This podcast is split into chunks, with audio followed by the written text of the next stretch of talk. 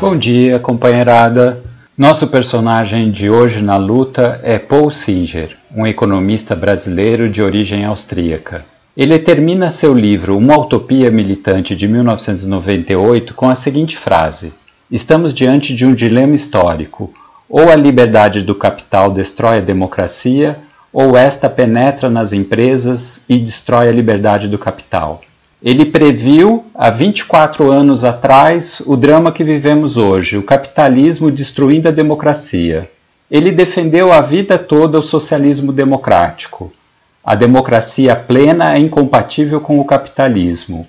O enraizamento de relações democráticas diretas na família, na escola, no trabalho e no Estado é uma revolução social socialista a implantação de um regime socialista pelo Estado, de cima para baixo, não é socialismo.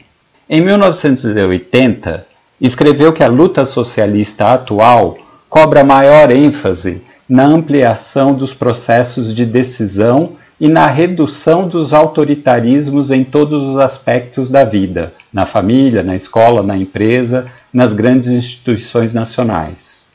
Já naquela época, colocava que a construção de uma sociedade sem classes sociais deveria englobar, além das demandas do proletariado, a de todos os grupos que lutam contra a opressão: mulheres, jovens, minorias, em alguns casos maiorias raciais, homossexuais e outros. No seu livro Economia Socialista de 2000, Singer analisou duas concepções de socialismo a autoritária, que já teve a sua vida histórica no século XX, e a autogestionária, que apresenta como o caminho contemporâneo mais promissor. A sua vida foi marcada pela formação de cidadãos participativos.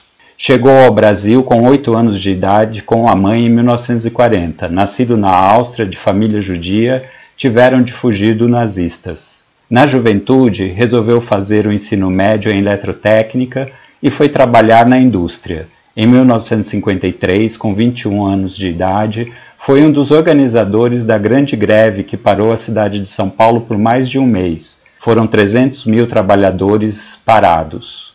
Com 23 anos, decidiu fazer economia na USP. Como havia se alfabetizado em alemão e era autodidata, lendo Marx, Engels, Rosa Luxemburgo, às vezes corrigia seus professores em aula que não conheciam a fundo estes autores. Tendo se destacado na faculdade, foi convidado a ser professor desta e a integrar um grupo de estudos sobre o livro O Capital de Marx, que estava se formando. Como professor da USP, foi aposentado por decreto com o AI-5 em 1968, junto com vários outros colegas. Então, junto com um grupo, fundou o Centro Brasileiro de Análise e Planejamento.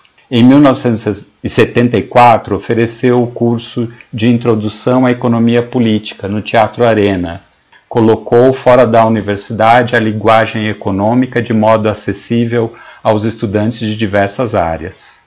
No final dos anos 70, com a inflação galopante, publicou um Guia da Inflação para o Povo, colocando mais uma vez o conhecimento à disposição para quem sofria da carestia. Em 1980, participou ativamente da fundação do PT. De 1989 a 92, foi secretário municipal de planejamento da gestão da Luiz Erundina, então do PT, e colocaram em prática o orçamento participativo fazendo reuniões com o povo nas periferias. No final dos anos 90, com o desemprego recorde de F, do Fernando Henrique Cardoso, colocou como solução ao desemprego a economia solidária, trabalhadores unidos, sem patrão, donos coletivos dos meios de produção, que decidem coletivamente todas as etapas do trabalho e as formas de divisão dos pagamentos. Por isso, de, 1900, de 2003 ao golpe de 2016, foi secretário nacional de Economia, de Economia Solidária do Ministério do Trabalho. Em, 1900, em 2005, chegou a ter mais de 15 mil empreendimentos solidários envolvendo mais de 1 milhão e 200 mil pessoas. Faleceu em abril de 2018. MTST, a revolução é solidária.